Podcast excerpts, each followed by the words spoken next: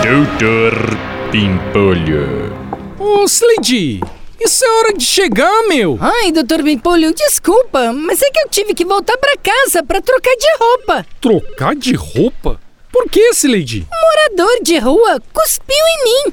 Como é que é? É, doutor Bimpolho, foi um morador de rua que tava aqui em frente da empresa hoje de manhã. Quando eu passei por ele, eu falei bom dia. O senhor acredita que ele cuspiu em mim?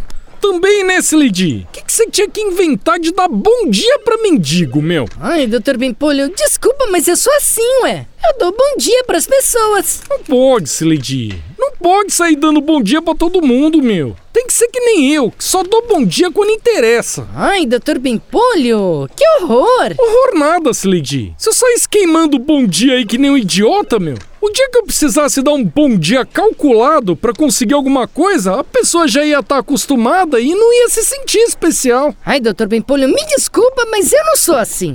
É, com licença, Slade. O envelope do Dr. Matias já foi entregue, ó. Tá aqui o protocolo de entrega.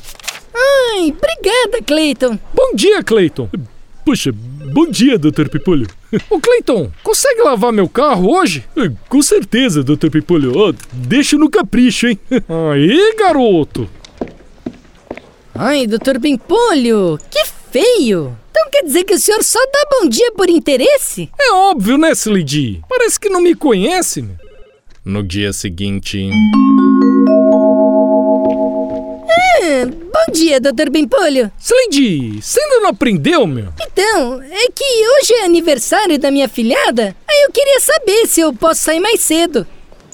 Ah, Fiz certo de dar bom dia, né? Doutor Pimpolho. Quer ouvir mais uma historinha? Então acesse youtube.com barra chuchu beleza.